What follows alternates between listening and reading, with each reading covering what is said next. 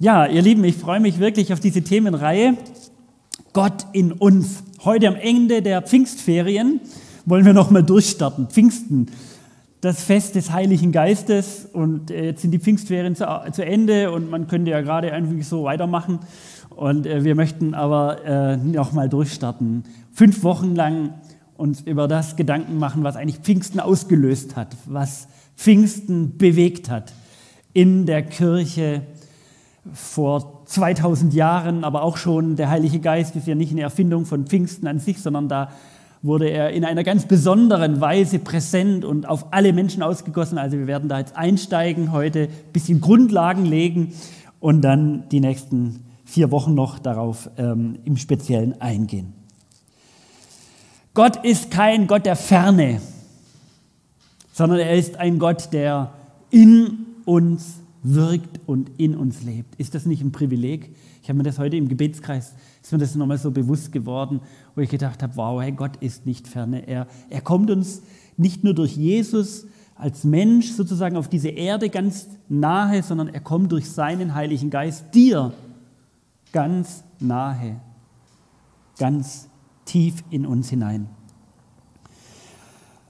Und heute geht es um diese bewegende Kraft, die in uns durch Gottes Geist ausgegossen wird.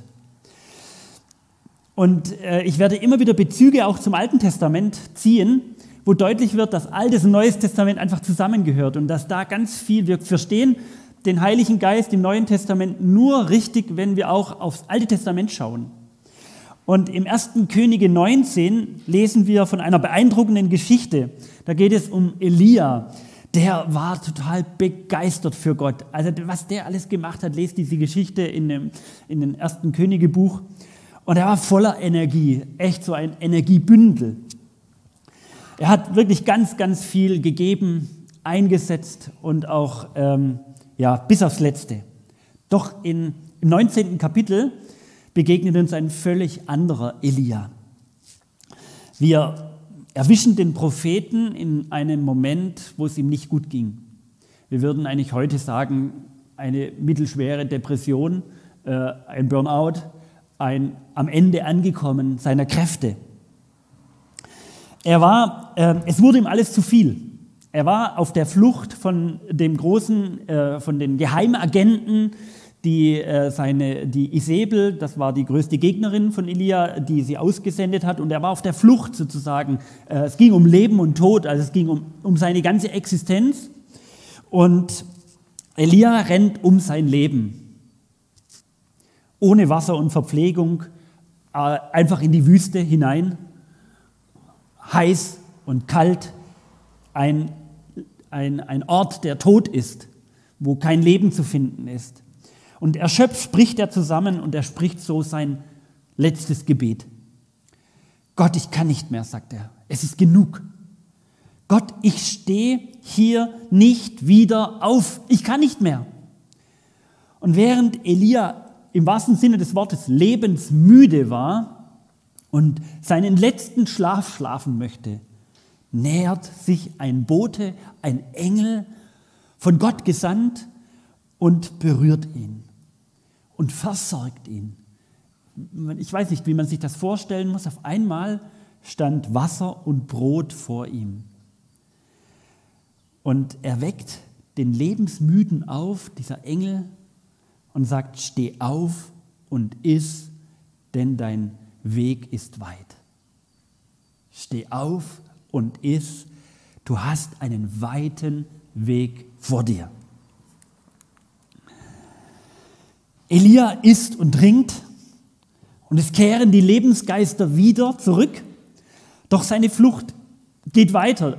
Da ist nicht dann auf einmal Friede, Feuer, Eierkuchen, sondern er, er weiß, er, er bekommt neue Kraft und er geht weiter. Er, er, er geht in die Sinai-Wüste hinein und nach einem 14, 40-tägigen Marsch äh, reicht, äh, erreicht Elia eine Höhle am Gottesberg Horeb. Der Berg, wo Mose die zehn Gebote empfangen hat. Und vor dieser Höhle passiert etwas. Und das ist jetzt das, worauf es ankommt mir. Und uns normallos sozusagen wird eine geistvolle Lektion erteilt. Und da heißt es dann, und der Herr sprach zu Elia, geh heraus und tritt auf den Berg vor dem Herrn.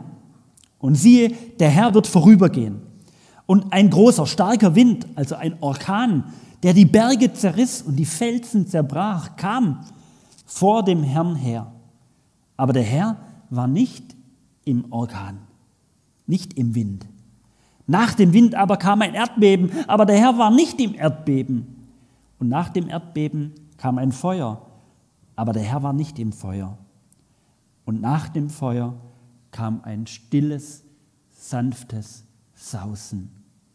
Als das Elia hörte, verhüllte er sein Antlitz, also sein Gesicht, mit seinem Mantel und ging hinaus und trat in den Eingang der Höhle. Und siehe, da kam eine Stimme zu ihm. Und dann hat er Gott reden gehört. Der Geist des Herrn, nicht im Orkan, nicht im Feuersturm, sondern im sanften Brausen der Stille. Gott hat sich immer wieder gezeigt, den Menschen gezeigt, und zwar auf ganz verschiedene Weise.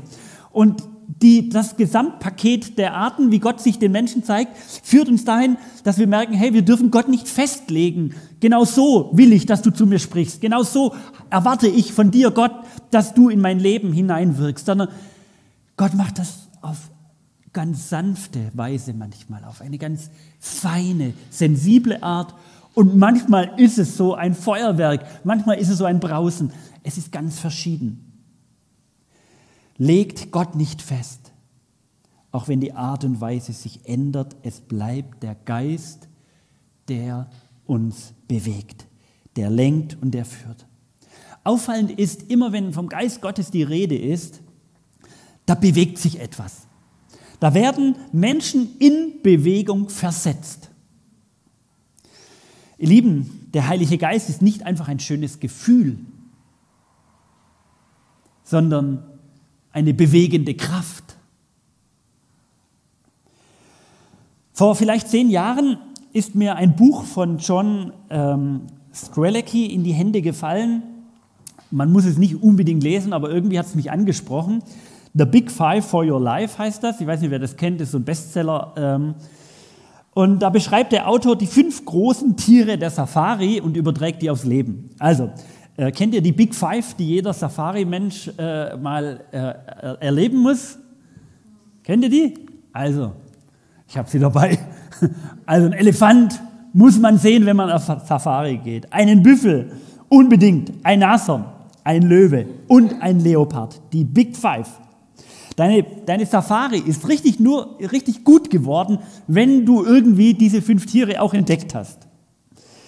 Und in dem Buch wird der Bogen jetzt aufs Leben gespannt und sagt, hey, überleg dir die fünf wichtigsten Dinge in deinem Leben, die du nicht aus dem Auge verlieren sollst. Also über, über, überleg dir mal, was sind die Big Five in deinem Leben, wo du sagst, die gehören dazu, die möchte ich anvisieren. Auf meiner Lebenssafari gehören die dazu und die will ich immer wieder anschauen, die dürfen mich prägen, die sollen mein Leben gestalten.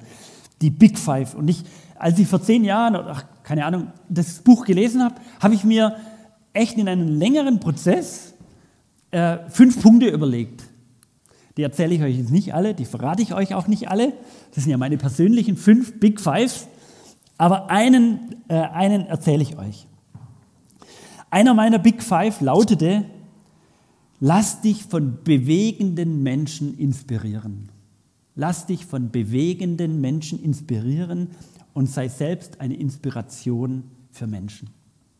Das möchte ich nie aus dem Blick verlieren. Das habe ich mir mal, und ich habe es ich nie vergessen, lass dich von bewegen, ich möchte mich von bewegenden Menschen inspirieren lassen. Ich möchte irgendwie immer wieder das vor Augen haben, wo haben Menschen etwas bewegt aus dem Glauben an Jesus Christus.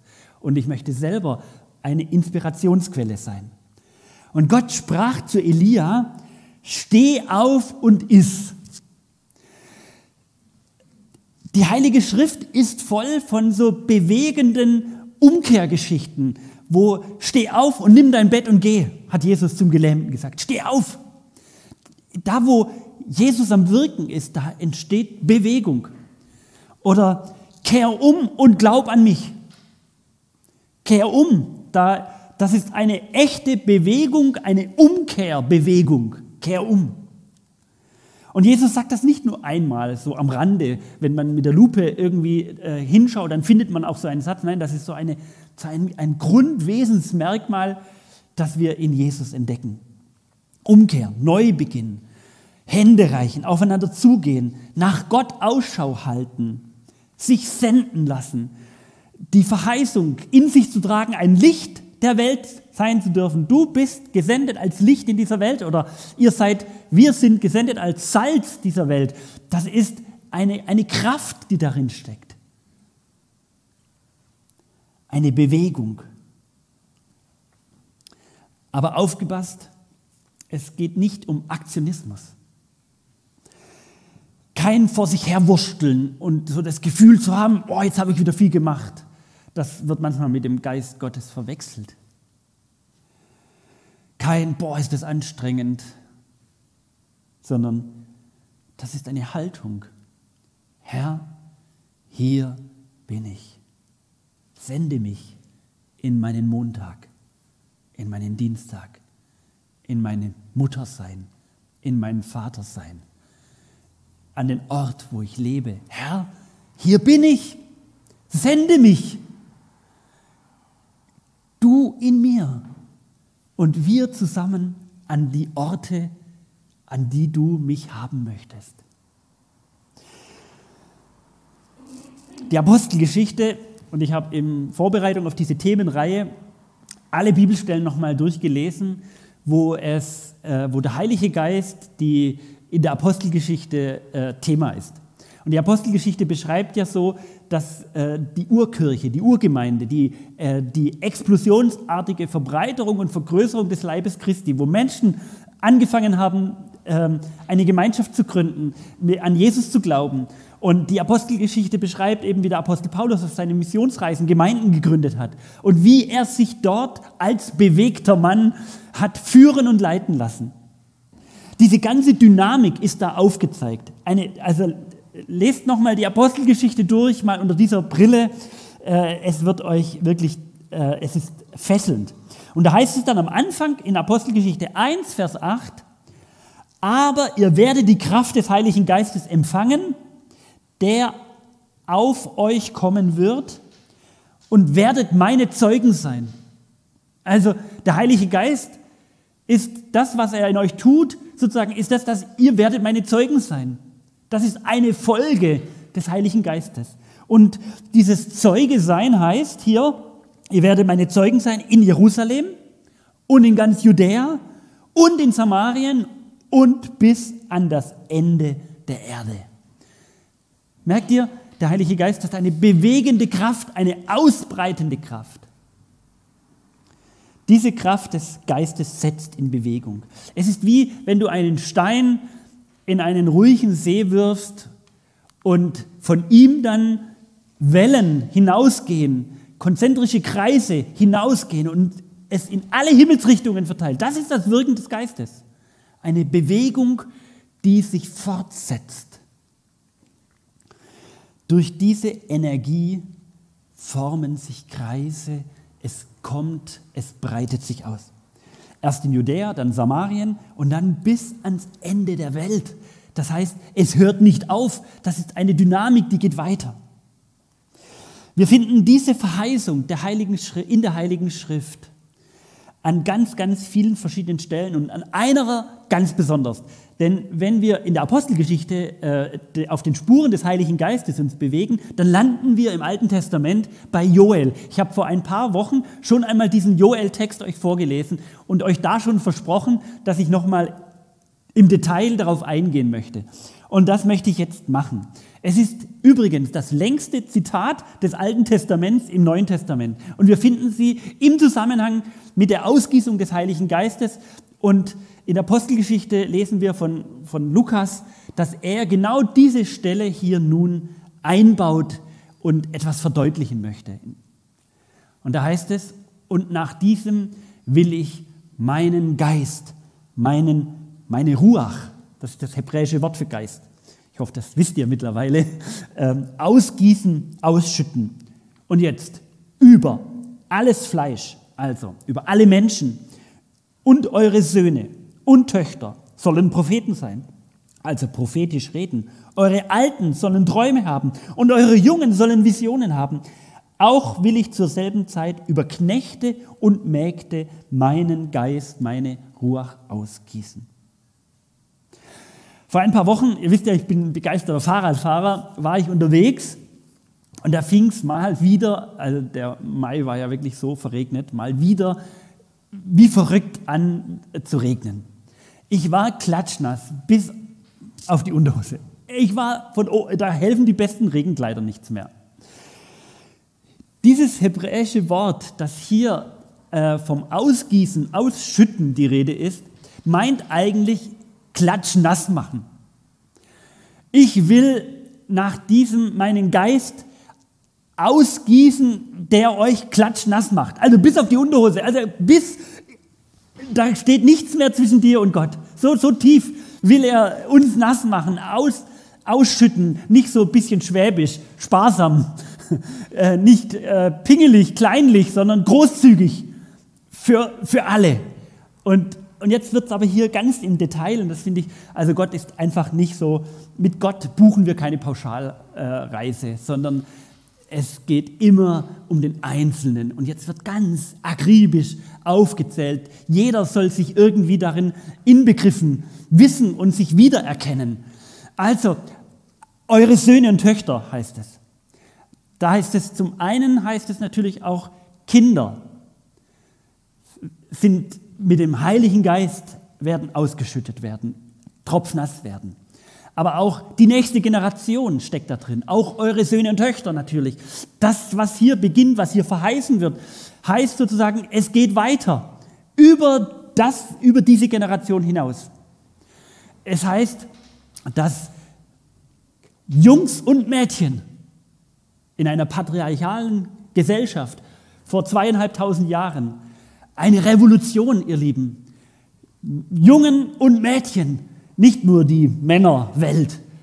Frauen und Männer sind geistbegabt, werden überschüttet mit dem Geist Gottes. Und sie werden Eindrücke haben, sie werden Visionen haben. Gott wird sich ihnen zeigen. Und nicht nur die Alten und nicht nur die Jungen, sondern alle Generationen. Gottes Geist macht nicht vor einer Altersbeschränkung Halt und sagt so 70, jetzt ist Schluss, genug Heiliger Geist gehabt. Nein, wenn wir die, äh, die Persönlichkeiten in der Bibel anschauen, dann merken wir bei, an ganz vielen Stellen, da ging es erst richtig los, spannenderweise. Ähm, und dann heißt es hier Knechte und Mägde. Es gibt nicht mal soziale Unterschiede. Nicht nur die Betuchten, die Reichen, die, sondern auch Sklaven, Hilfsarbeiter. Es findet eine Solidarität, eine, eine, also das ist keine Gleichmacherei, aber es ist eine, eine Gemeinschaft, die sich bildet, wo sich niemand ausgeschlossen wissen darf. Alle werden den Heiligen Geist empfangen. Alle. Ganz spezifisch werden die Einzelnen aufgezählt. Der Heilige Geist schränkt nicht ein, sondern er sprengt Grenzen. Das will eigentlich dieser Text sagen. Für die damaligen Hörer un un unglaublich. Sie stiftet eine neue Gemeinschaft, die nicht nur Männer und Frauen unterschiedlich behandelt oder nach Ethnien oder sozialen Schichten, sondern die alle annimmt, liebt, formt und in Bewegung bringt. Also, wenn, wenn wir uns fragen, wirkt in unserer Gemeinde der Heilige Geist, dann müssen wir auch fragen, wie sind wir zusammengesetzt? Gibt es Reiche und Arme? Gibt es unterschiedliche Nationalitäten? Dürfen Männer und Frauen hier diese Gemeinde mitgestalten und sie ein Werkzeug sein des Heiligen Geistes? Ist das ein bunter Mix oder ein Einheitsbrei? Eins in Christus, wo jeder mithilft, dass diese explosive Konstellation Kraft entfaltet und zum Segen wird und die Menschen erkennen, dass das hier ein heiliger Ort ist. Der Geist Gottes hat eine verbindende, bewegende und formende Kraft. Kennt ihr dieses Sprichwort, Gleiches gesinnt sich oft zu gleichen? Das ist ein weit verbreitetes Phänomen aller Ghettobildungen, sage ich mal. Da wohnen in bestimmten äh, Wohngebieten genau eine Schicht von Menschen, eine Nationalität und die lebt in einer Subkultur gegenüber den anderen Menschen. Der Handwerker, der ist gerne mit dem zusammen, der auch handwerkelt und äh, bespricht die Dinge. Der Akademiker sucht das Gespräch mit seiner Zunft und so weiter. Äh, der Geist Gottes bewegt dich zu verschiedenen Menschen hin. Er, er ähm, er, er nivelliert nicht die Unterschiede, aber er verbindet die Unterschiede. Der Geist Gottes. Und er verbindet uns einer neuen Gemeinschaft. Und so sagt dann ähm, Paulus in Galater 3, Vers 26, 3, Vers 26, denn ihr alle seid auf Christus getauft. Ihr habt Christus angezogen. Und wenn ihr die Kleider von Christus tragt, dann gibt es hier nicht mehr hier der Jude, hier der Grieche, hier der weiß was ich wer. Hier zählt nicht mehr Mann und Frau. In Jesus Christus seid ihr alle eins. Gehört ihr aber zu Christus, dann seid ihr Nachkommen von Abraham. Das heißt, schneidet nicht eure Wurzeln ab, woher ihr kommt.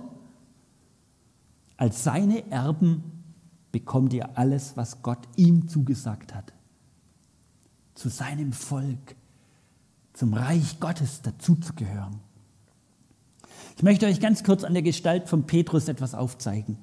In der Apostelgeschichte lesen wir dann in Kapitel 4, Petrus spielt da eine große Rolle, also nach dem Pfingstwunder, als sie alle vom Heiligen Geist erfüllt wurden, also diese klassische Pfingstwundergeschichte, aber danach heißt es, da wurde Petrus vom Heiligen Geist erfüllt. Also nochmal erfüllt, interessanterweise. Der Heilige Geist will uns jeden Tag erfüllen, ihr Lieben. Er will uns, dass wir uns für ihn öffnen, dass er in uns wirken darf. Da wurde Petrus vom Heiligen Geist erfüllt und er antwortet. Die Reaktion auf die Erfüllung des Heiligen Geistes ist immer, Gott eine Antwort zu geben und Menschen ein Zeugnis abzugeben von Jesus Christus. Er antwortet aus dieser Erfüllung des Geistes heraus, ihr führenden Männern des Volkes, ihr Ratsältesten, ihr verhört uns heute. Also Petrus war im Verhör. Es ging darum, äh, wie geht es weiter mit ihm. Ihr verhört uns heute, weil wir einen kranken Menschen geholfen haben. Ihr wollt erfahren, wodurch dieser geheilt worden ist. Nun, ihr alle und das ganze Volk Israel sollt es wissen, er ist im Namen von Jesus Christus von Jesus von Nazareth geheilt worden. Den habt ihr gekreuzigt und den hat Gott von den Toten auferweckt. Durch seine Kraft steht dieser Mann hier gesund vor euch. Also da ist ein Wunder passiert. Dieser Mann ist gesund geworden. Und sie haben es im Namen von Jesus Christus getan. Diese Heilung hat sich da vollzogen. Und jetzt kommen sie und, und wollen sie anklagen und wollen sagen, was ist denn mit euch da los? Dieser gleiche Petrus vor Ostern hatte Jesus verleugnet. Diesen Jesus kenne ich nicht. Dreimal hat er gesagt, diesen Jesus kenne ich nicht. Und hier bekennt er ihn vor allen unter Androhung seines Lebens und seines Glaubens. Hier hat sich was verändert in Petrus. Er hatte den Heiligen Geist empfangen und konnte mit Freimut den Glauben bekennen. Merkt ihr diesen Unterschied? Der Heilige Geist bewegt er führt zum Bekenntnis, ihr Lieben. Er bewegt dich innerlich und das hat Folgen und äußerlich. Als Johannes Schäfer diese Gemeinde hier in Pegnitz gegründet hat, das war der erste offizielle Pastor, der hier gekommen ist, ach, ich weiß nicht, äh, Ingrid, 30 Jahre her ungefähr, ja, ähm, hat er sich vom Geist Gottes bewegen lassen. Er hat sich er ist als Fallschirmspringer quasi, ohne einen Menschen zu kennen, hier nach Pegnitz gezogen, mit der Vision, hier eine Gemeinde zu gründen, Menschen kennenzulernen, mit ihnen den Glauben zu teilen, ein Stück Lebensweg mit ihnen zu gehen, zu schauen, welche Gaben und Fähigkeiten sind da. Wie können wir mit diesen Menschen hier einen Raum schaffen, eine Gemeinde aufbauen, die zum Segen für die Menschen wird. Der Heilige Geist, er bewegt dich und mich. Ihr müsst nicht alle Gemeinden gründen. Wäre wär cool. Aber dann wäre hier niemand mehr da. Aber dann wären woanders Gemeinden auch gut. Wir müssen nicht alle Gemeinden gründen. Aber es ist die Frage, lasse ich mich bewegen? Lasse ich mich ansprechen in meinem Platz, an meinem Ort, wo ich bin und manchmal darüber hinaus?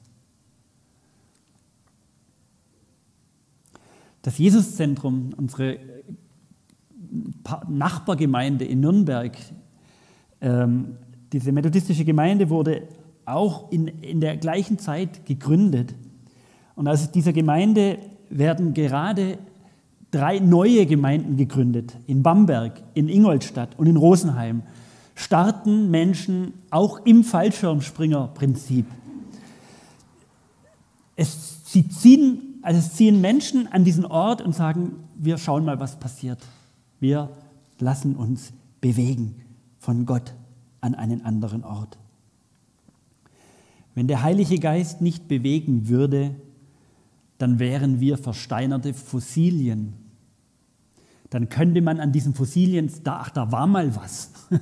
Da gab es mal irgendwas Lebendiges, aber jetzt ist es versteinert. Und wir bewundern die Versteinerungen und sagen, wow, was es da mal gab, oh, die hätte ich gerne mal lebendig gesehen. Und jetzt äh, stauben wir diese Steinchen ab und sagen und bestaunen sie. Nein, der, der Heilige Geist erlebt und er wirkt und er ist lebendig in dir und in mir und er will dich erfüllen jeden Tag neu. Und das ist die Einladung, die ich an uns heute aussprechen möchte.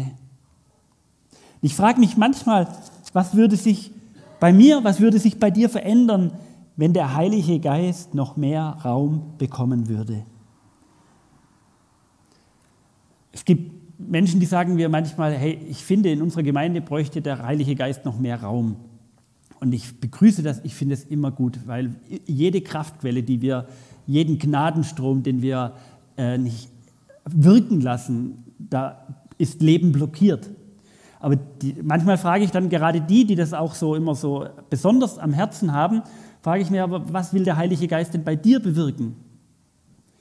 Und dann wird es manchmal auch sehr, sehr dünn. Nicht immer. Manchmal wird es sehr dünn. Und äh, der Heilige Geist will dich bewegen. Und wo er uns bewegt, dann bewegt sich was. Dieses dieses Starren auf, dass andere sich mal bewegen sollen, am besten unsere Partner oder unsere Partnerin, die müssten sich sowieso alle viel schneller bewegen wie wir. Äh, merkt ihr was? Und, und das übertragen wir tausend andere Lebensbereiche auch. Die Frage lautet, gibst du dem Heiligen Geist Raum? Streckst du dich nach ihm aus, dass er dich erfüllen darf? Ist das dein Gebet am Morgen? Ihr Lieben, mein größter Lehrmeister waren meine eigenen Kinder. Und Gott hat sie gebraucht und hat durch sie hindurch ähm, mein eigenes Leben verändert. Sicherlich habe ich auch meine Kinder geprägt. Ähm, aber gerade in der Pubertät und dann auch im Erwachsenen, im jungen Erwachsenenalter habe ich immer mehr gespürt, wie sie mein eigenes Leben prägen ihre Werte, ihre Art zu leben tritt manchmal in Widerspruch zu meiner Art des Lebens. Manchmal sind sie konservativer und ich denke, wie kann man denn so eng, engstarrig leben und denken? Und manchmal sind sie viel freier wie ich, viel unkonventioneller. Und immer wieder kommt man in so einen Dialog und in, in eine Konfrontation. Jetzt kann ich meine Kinder so lange drangsalieren, bis sie endlich so sind, wie ich sie gerne hätte. Oder ich übergebe sie in die Freiheit. Lass sie los und lerne von ihnen, kann mich auch abgrenzen, aber kann auch von ihnen lernen, kann in Resonanz kommen. Da, wo der Geist des Herrn ist, da ist Freiheit, ihr Lieben. Die Freiheit. Gott schenkt dir eine unglaubliche Freiheit zu leben, mit ihm in Verbindung zu sein. Und können wir auch unseren Kindern oder anderen Menschen diese Freiheit zugestehen und sagen, Gott geht auch mit ihnen ihren Weg. Und ich muss sie nicht in, ein, in eine Form pressen, sondern ich darf sie auch in die Freiheit hinauslieben.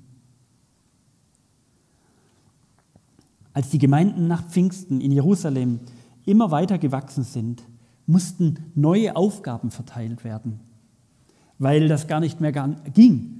Sie haben gemerkt, boah, da, da, da warten so viele Menschen auf uns.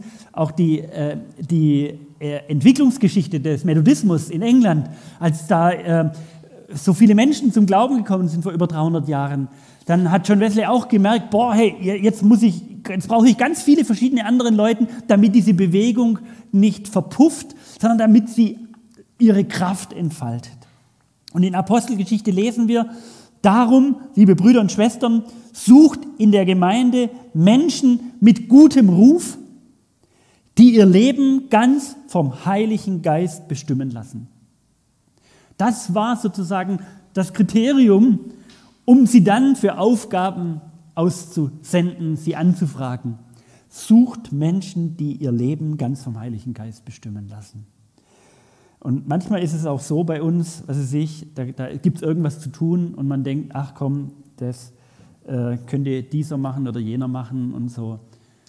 Aber es geht um was ganz anderes, wo wir es aus der Kraft des Geistes machen. Da giere ich nicht nach Anerkennung. Da giere ich nicht, ob ich auch wirklich auch den Handschlag kriege und die wertschätzenden Blicke von irgendjemandem, sondern da tue ich es aus einer intrinsischen Kraft. Gottes Geist in uns. Und dann freue ich mich an dem, was ich tue. Und dann sehe ich das als einen Dienst an Gott an, weil er mir mit durch seinen Heiligen Geist dient. Manchmal wurde, der Heilige, wurde Paulus auch ausgebremst äh, vom Heiligen Geist. Also das ist nicht immer so forsch nach vorne gehen, sondern in Apostelgeschichte 16, Vers 6 lesen wir, nach ihrem Aufenthalt, also da waren sie auf ihrer Missionsreise unterwegs, nach ihrem Aufenthalt in Lystra zogen sie durch die phrygischen Teil der Provinz Galatien, also das ist so eine Provinz in Galatien dann da, denn der Heilige Geist hat sie erkennen lassen, dass sie in der Provinz Asia Gottes Botschaft noch nicht verkündigen sollen. Nicht geh hin in alle Welt und missionier, was dir über den Weg läuft, sondern da war, die waren sehr sensibel hier an dieser Stelle ist es nicht angebracht, von Gott zu reden. Hier passt es nicht. Es geht dann weiter.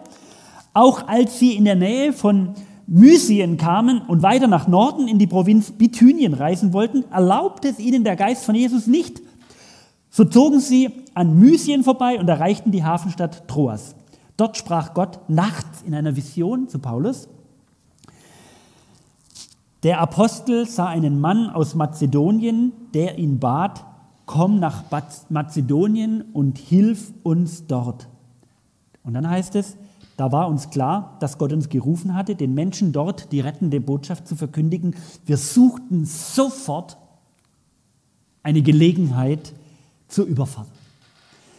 Hier wurden Pläne verändert. Der Geist Gottes bewegt und führt uns in unserem Leben und das heißt nicht einfach, äh, ja, Augen zu und durch und irgendwie jedem das Evangelium über das Hirn zu braten, der mir den Weg läuft. Nein, Gott will zu uns reden. Aber dort, wo er es tut, wo er uns ausbremst, wo er uns umlenkt, dann heißt es, und sie gingen sofort. Nicht, ach ja, vielleicht nächste Woche, sondern sie gingen sofort.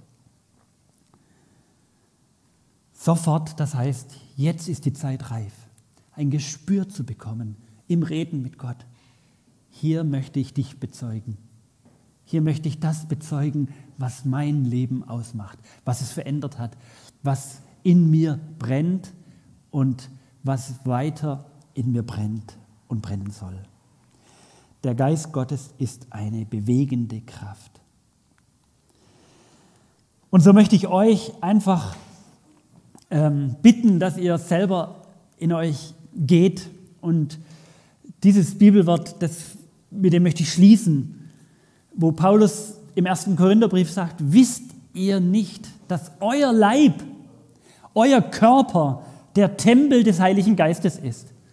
Dass, der, dass Gottes Geist in dir wohnt.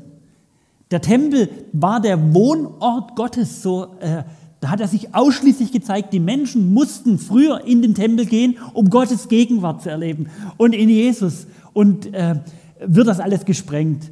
Und jetzt heißt es nicht mehr, du musst wohin gehen, damit du Gott erfährst dort, sondern du selber, dein Leib ist der Tempel des Heiligen Geistes. Dein Körper ist die Wohnstätte Gottes. Dort kannst du ihm begegnen, dort begegnet er dir.